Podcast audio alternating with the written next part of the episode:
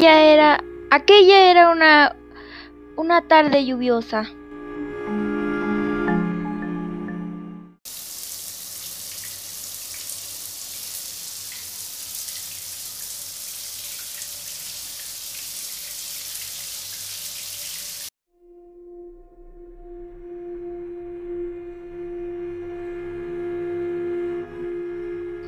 Oí ladrar a Capi.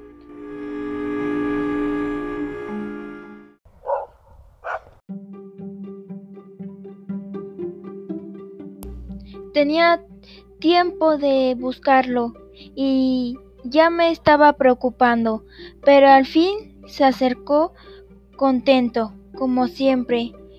Buen perro, buen perro, pero vamos a casa. Entonces pasó un carro.